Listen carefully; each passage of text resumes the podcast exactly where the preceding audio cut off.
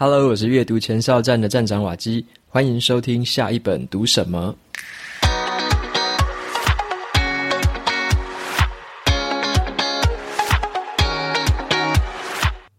今天要跟大家分享的不是书。是我开心的心情。好，那到底在开心什么呢？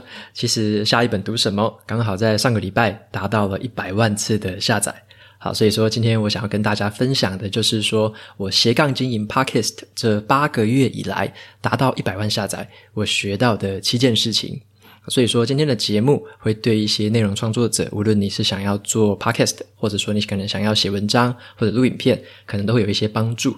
或者你和我一样，平常有正职的工作，然后想要在这个工作之外做一些斜杠的兴趣或者是副业，可能你都可以从今天的节目里面学到一些东西。好，所以我想要把我学到的东西跟你分享。那因为很多的这个听众或读者都曾经问过我说，平常我是在这个科技业半导体这边上班嘛，那为什么还有时间和这个精力在假日啊，或者说下班的时候还可以来制作这个 podcast？所以有蛮常被问到这样的问题，所以我就想说，趁着这一个 milestone 吧。这个里程碑跟大家分享一下这样子的一个心得。好，那当然，其实我庆祝这个一百万的下载，并不是庆祝我自己，这不是我的功劳。其实我是想要为大家庆祝，是为了你而庆祝。为什么这么说？哈，因为达到一百万不是我的功劳，是为什么？因为我自己点阅的次数可能也不超过一百次，每每集顶多就听个一次两次，所以我自己加起来大概不到一百次。这一百万次都是每一个听众，尤其是你的贡献。好，那你的收听，还有你的参与，以及那一种藏在你的心里面想要变得更好的那种心情或者那种心态，是因为你们这样子的一个参与而累积起来的。所以这一百万的下载的功劳完全是属于你，我是替你感到开心，因为我想要庆祝的就是说你喜欢这种内容，然后还有这个每一个爱书的听众，然后都喜欢这样子一个说书的一个方式，那你们一起一起累积起来的能量，这个才是让我真正感到开心的事情。好，所以说为了这个庆祝，当然我就是办了一个特别的活动，我自己掏了腰包，然后准备了一些这个购书金，想要回馈给大家。那我准备了大概十张，每一张是两百块的这个博客来的图书礼券，想要送给大家。那我在这个 FB 的粉砖上面用了一篇贴文举办这个抽奖，所以我把贴文的这个连接放在 Show Notes 里面。我想要邀请你呢，前往这一则 FB 的贴文去按赞跟公开分享。好，公开分享记得要设定成那个地球公开哦。那么我也邀请你在公开分享的文字里面，你可以写一些为什么你喜欢听下一本读什么，什么时候听到的，然后推荐给身边的亲朋好友们。你可以回想一下，说当初你在听到这个节目的时候，当初可能在你的生活中遇到了什么难题，或者遭遇了什么困难。那随着这个节目陪伴你产生的一些化学效应，或对你带来的一些改变的一些火苗，那是不是你已经彻底的改变了？还是你已经在一步一步的渐渐改变当中？那你喜欢这种变得越来越好的感觉吗？好，如果喜欢或者是你喜欢这样子的一个内容的话，那你一个简单的分享跟推荐的动作，你可能就可以让身边的某一个亲人或者是朋友，他也一起收听，那可能他也可以感受到启发，甚至产生一些跟你一样改变生命的一个活力。好，那这样子的东西该有多好呢？你就可以想一下，说影响生活周遭的人一起变好。可能只需要一个简单的一个分享就可以做得到。好，所以说他们如果也能够从这个节目得到新的动力和启发，那这也不只是我的功劳而已。重点是你推荐给他们收听的这个功劳。好，所以说我想要把这个包含这个一百万的 milestone 这个功劳归给大家，那也邀请你再推荐给其他有需要的朋友们一起来听。好，那这次的开奖活动还特别哦，就是我这个抽奖不只是把这个点数哈，把这个两百块抽给你而已。我会利用 email 把它寄这个序号给你。那我做一个新的尝试，我会亲自录下一段影片，寄给每一个中奖的人。所以总共会有十位朋友会有这个机会。那我录这个影片的这个方式，是我又尝试一个新的技术，它是一个新的网页技术。那我一直都是一个很喜欢尝试新技术的人，好，所以说我想要透过这次机会再玩一些新的东西。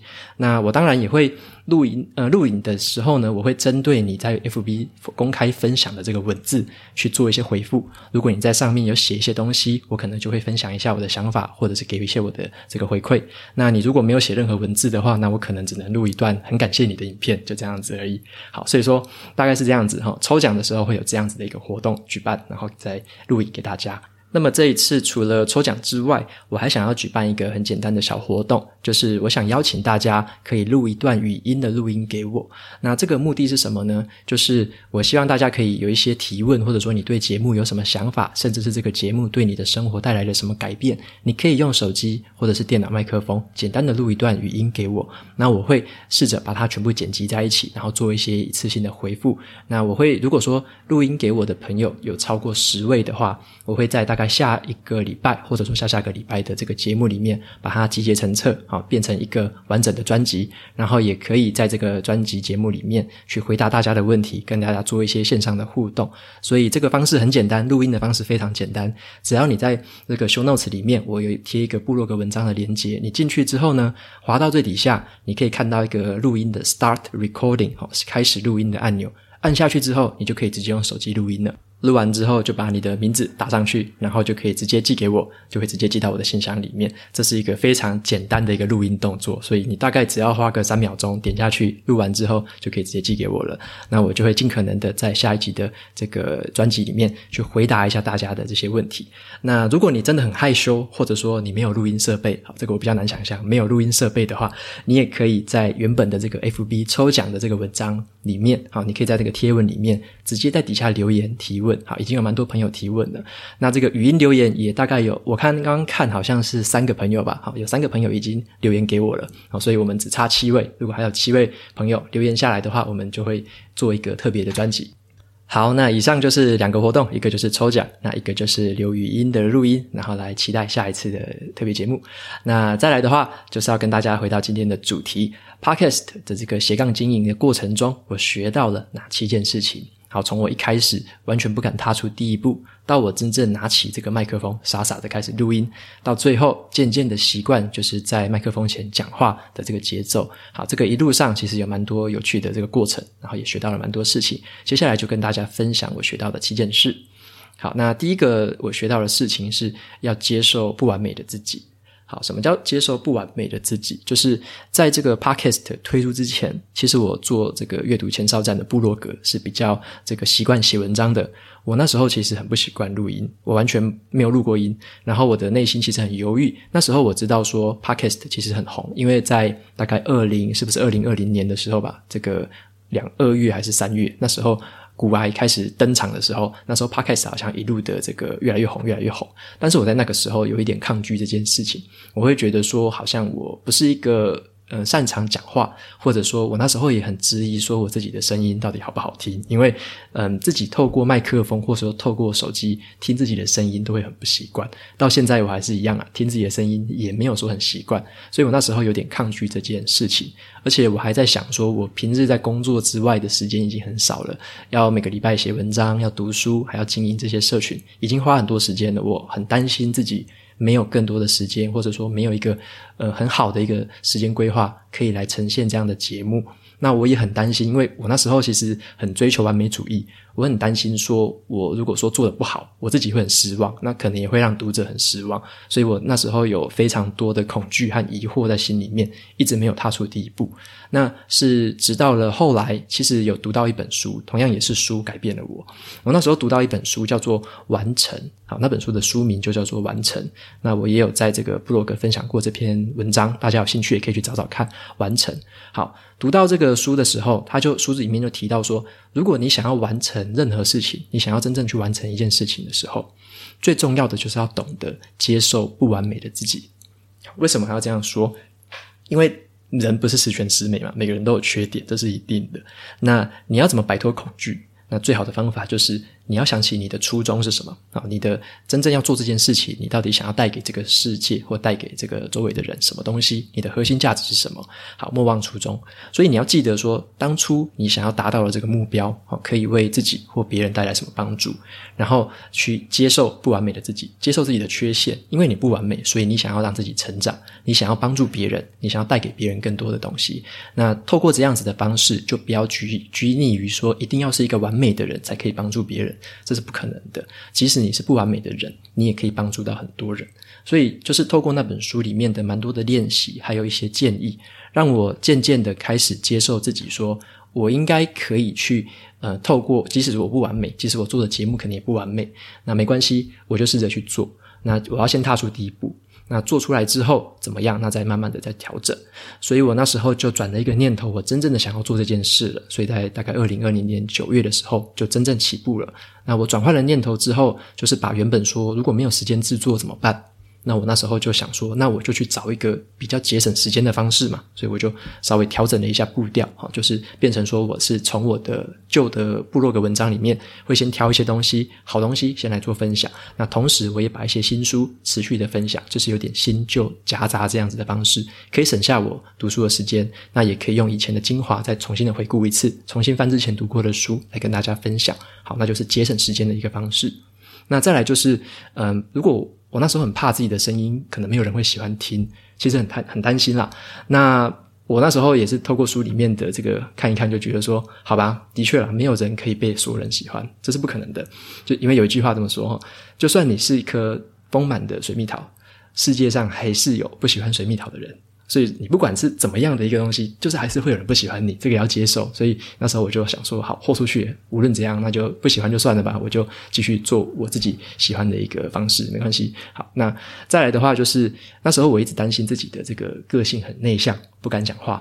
就是我我也不是说不敢讲话，在职场上还是会说话嘛，还是会开会，还是会演讲，干嘛都会。可是我不是一个那么喜欢一直说话的人。那你听起来可能会觉得很奇怪，那你为什么在 Podcast 说这么多话？好，那是因为这样，就是平常在这个朋友出去可能聚会啊，还是聚餐的时候，我的话其实相对都是少的啊。我无论无论是在什么场合，一看就知道我是一个内向的人。好，那当然我那时候是知道自己是有这样的状况。那但是讲话，平常如果说一定要一定要讲，一定要演讲，或者说要去教学，还是要干嘛的，那个我讲话我还是可以讲，所以我是可以在一段时间内可以讲得很起劲。但是我只要讲完之后，回到自己的时间，那个休息的时候，我可能是连一句话都不想讲的，就是这样子，就是一个蛮内向的性格。那这件事情，我那时候在另外一个 App 上面发现的更明显，就是 Clubhouse。记不记得那个时候 Clubhouse 很红，在今年年初的时候超红的。我那时候也是上去讲了一次之后，我就发现我不适合这个东西。为什么？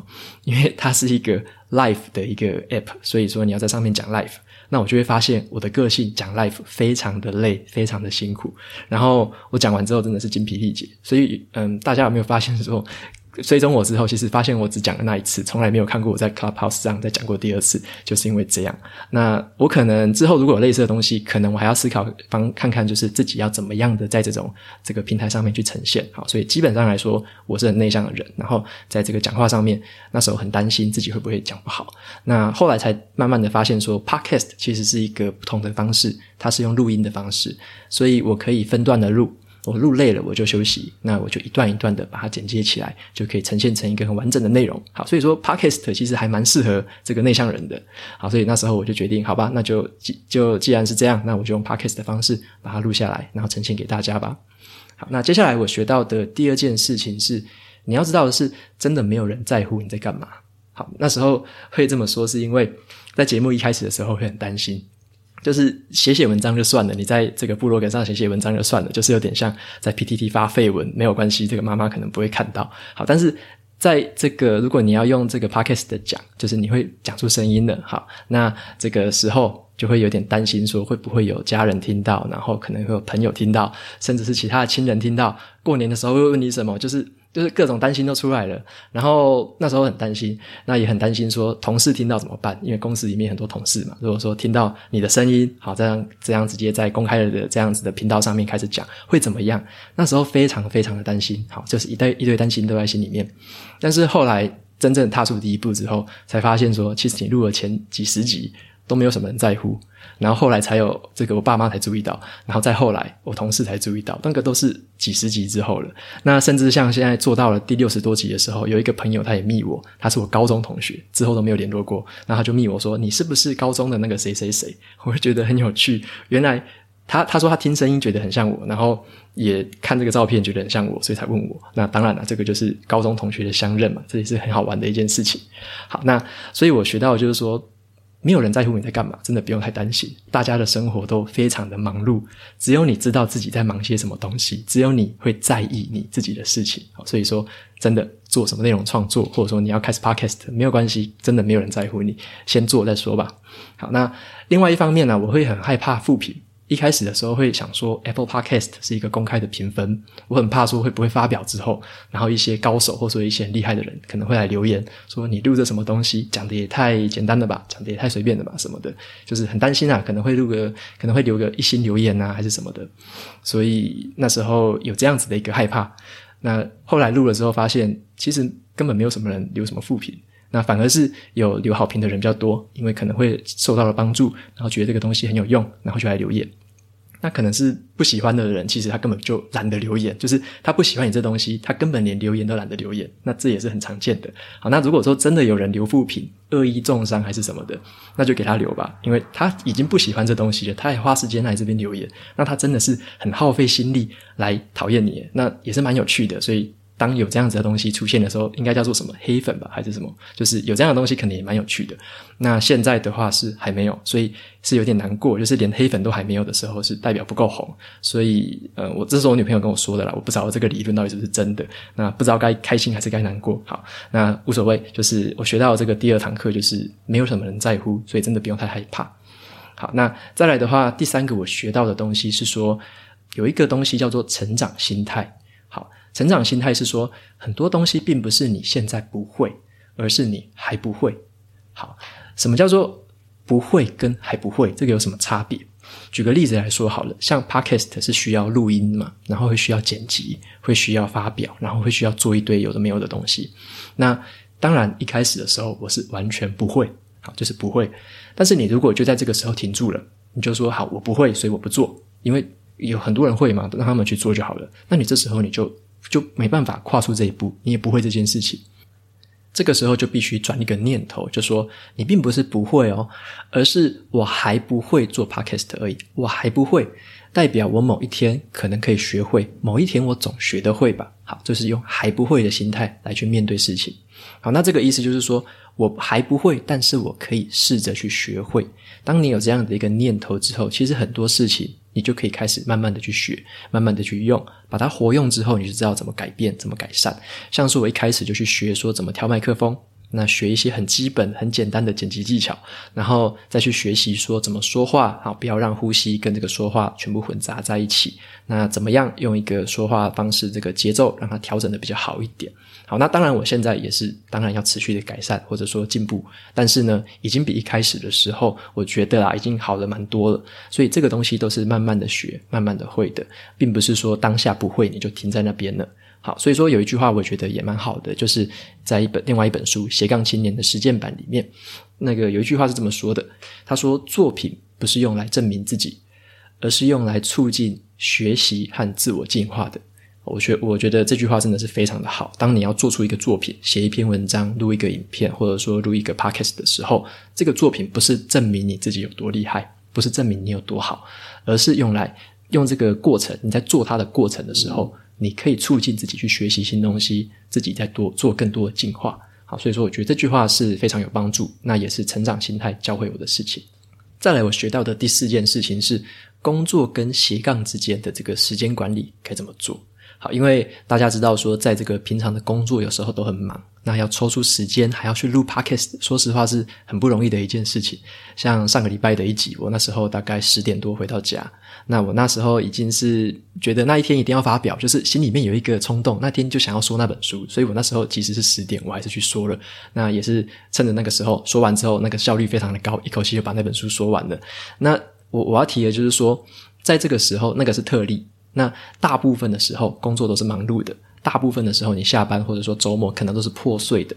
但是很重要的一点是，你要去管理自己的注意力。好，并不是说你要一定要有时间，或者说你一定要有一次两小时、一次三小时的时间，这种时间都是很奢侈的。你有时候必须要把握一些零碎的时间。那最好的方式就是尽可能的保留自己的注意力。好，意思就是说，像我们知道很多手机啊上面的 App，可能 FB、IG 之类的，很容易让人分心。你只要零碎时间就划开来看，划开来去看别人在干嘛，看新的影片，那这时候是很可惜的。所以我自己的做法，我都是把那些社群媒体在手机上完全的删除，然后不要让自己在手机上用那些东西。我也把很多订阅的电子报取消追踪了，还有粉砖我都取消追踪了。OK，那。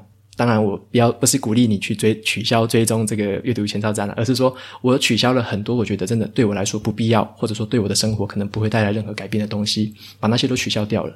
那让我自己被这些资讯轰炸的时间变少。那我也刻意安排一些时间，例如说，大家知道有人密我的话，就会知道说我在做一个这个数位断舍离的一个这个练习。我可能会在每一个礼拜，可能只会排大概六到八个时段是可以用这个社群媒体的，其他的时段我是尽可能的不用。好，那这个就是保留时间给自己的一个方式，保留注意力给自己的方式，尽可能的让这个零碎时间的注意力都在做自己真正想要做的事情上面。好，那第二个关键是去妥善的运用一个叫做分段作业的方式啦。因为像我在录 Podcast 的时候，一开始的时候我喜欢一口气全部录完。那觉得说这样子的过程很很爽，就是一次的录完，然后一次就上架。但后来发现说，其实这样有时候在这个斜杠的这个时间，有时候不太够用，而且有时候常常被中断，或者说时间不够。那后来我才把这个我的整段作业模式拆成了三段，好，前中后分别是一开始可能是写一些讲稿或画心智图，那中间的话就是录制跟做一些这个剪辑的动作，那在最后才是上架。所以我把这个三件事情。分开在三天不同的时段去做。那如果说当天的时段很很好、很刚好的话，那我可能一次做两件事情。那如果说这个时段又很完整的话，那我可能才一次做三件事情。再来，我学到的第五件事情是，斜杠要发挥一个很好的效果，是必须要让同一个时间发挥多种的效益。好，这是什么意思呢？因为你斜杠的方式就变成说，你在工作跟斜杠之间要抢时间，那你如果又让每一段时间只发挥一种效益，是很可惜的。举个例子来说，我同时经营部落格跟 Podcast，还有工作要忙，所以我会尽可能的把我斜杠的事情做到一个时间多种效果。举个例子来说，像我在讲一本书的时候呢，通常我会先写好一篇完整的文章。好，我当然把笔记转成文章。好，有文章之后呢，我还会把文章里面的段落截取出来，做成一些名言佳句，然后在 FB 或 IG 上面做一些张贴。然后呢，把这篇文章再透过 Podcast 的形式做一些转换之后，然后搭配一些其他的心智图，做一些新的架构的梳理之后呢，再透过 Podcast 的方式表达出来。所以我通常在这个写文章的时候，都会去思考怎么样把它变成是一个可以在社群媒体发表的东西，然后也可以把它拆成不同的分段，那还可以录成 podcast。那后来的话，还会再去想说，怎么样来把它画成一个全息图，甚至做更这个更方便的分享。好，大家可能一看全息图就知道这本书在讲什么。那么我平常在工作的时候，也会尽可能的利用工作的时间去记录当下工作中得到的一些灵感，或者说工作不不理想的地方，我会记录说怎么改善。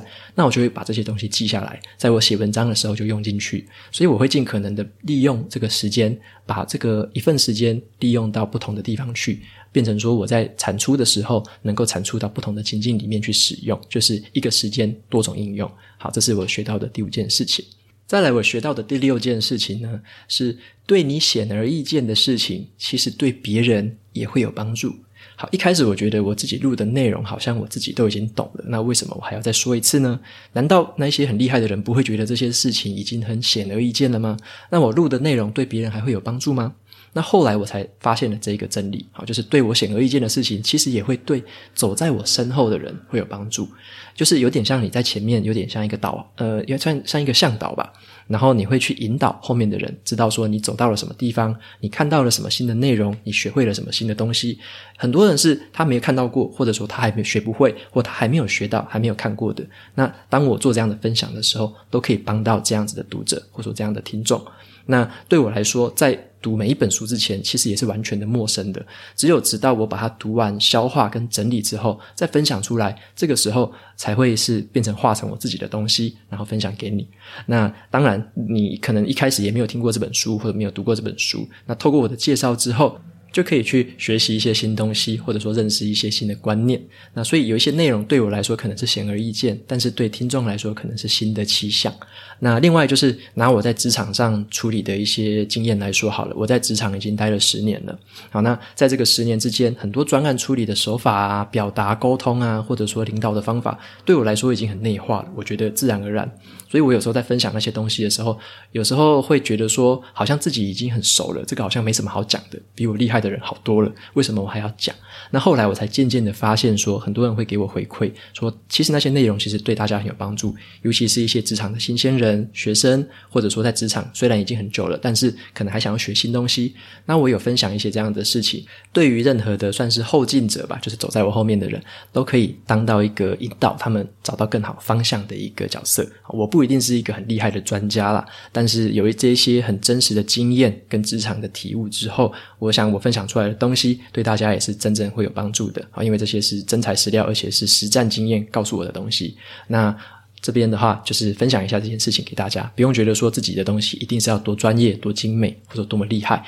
当你学到了什么东西，当你体悟到了什么东西，跟大家分享，跟大家做一些交流，都会对很多人会有帮助。好，那再来的话，最后一个学习，第七个学习就是要享受过程，而非享受结果。好，那其实就是跟今天的节目一样，我本来要讲这个。内容的时候是一百万的下载，好像很开心。大家看到的是我在庆祝这个结果，其实并不是。我要庆祝的是庆祝你的参与，而且是你的收听。然后呢，我享受的是这一段录 Podcast 的结果。我那时候在两个月前有发表过一篇 FB 的贴文，好，上面我就很感叹说，因为那时候也是很晚回家，那所以我那时候就写了一段文字，我说，每当白天工作累个半死的时候，那回到宿舍的时候已经夜深人静了，我就会问自己说。你在做一件对的事情，对吧？好，那我就会问自己，那我就会划开手机看一下 Apple Podcast 上面大家的评论，那看到这些肯定或者说对他们有帮助，我心里面就多了一份动力，然后觉得很踏实。那我就会觉得说，这个科技真的是有魔力的，好，让书本它不再冰冷，然后让我们之间没有距离，这种感觉，我就觉得这种印象很深刻。所以，如果有人问我说，你达到这个一百万下载的话，算是一个很成功的结果吗？我会觉得，其实并不是什么很成功的结果，这个里程碑也不是什么太太有意义的东西。好，那我觉得有意义的是什么？就是这个东西并不是一个目标性的啦，并不是说多少时间内要达成什么结果才代表成功。这个数字，我觉得这个意义稍微弱了一些。真正的意义是我在做这件事情的时候的过程。我有没有享受它？我有没有在这个过程中把我真正想要分享、真正想要告诉大家的事情讲出来，然后分享出来，让让大家可以受到更好的启发，或者说得到更多的学习？那这个才是这个意义，才是我觉得我在追寻的。那我很喜欢一本书，之前有分享过，是叫做《活出意义来》。这本也有在 Podcast 讲过。那活出意义来有一句话，我觉得说的真的是超级好的。他说呢，成功如果是作为我们存在的目标，那你越拼命追求它，你就越得不到它。一个人他为了去实践他生命的意义而投入了多少心血，就会伴随着多少程度的成功。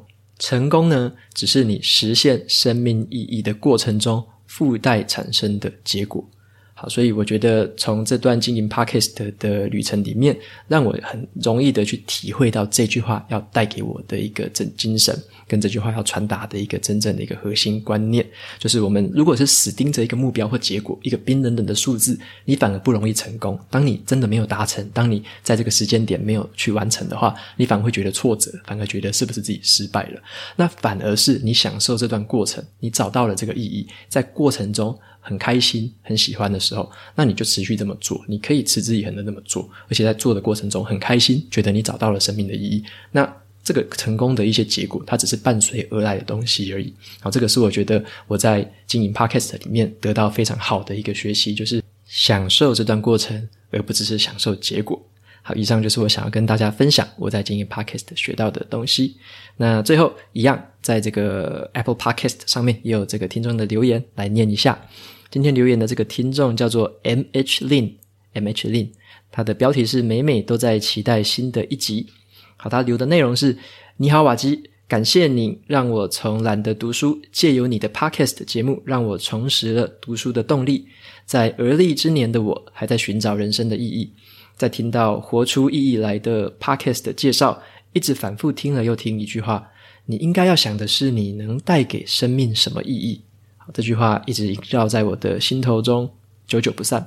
那或许我还在寻找自己，也还在想办法回答这个问题，但也为了寻找这个答案，很庆幸又可以开始重拾自己对书本的这个给生命能量的意义。那重新检视了自己阅读的方式，很推荐给大家第二集。如何阅读一本书？好，那谢谢瓦基无私的分享。非常感谢 MH Lin 你的留言，然后你也提到了《活到意义》这本书，刚好在今天的节目里面我也有提到。那有兴趣的朋友可以去第五十四集的节目里面收听这一本书的介绍。那这本书算是我最最最喜欢的一本书之一。好，那这本书带给我很多的力量，那也带给我很多生呃思考生命意义的一些方式，所以我也觉得这本书非常的好，好推荐给大家。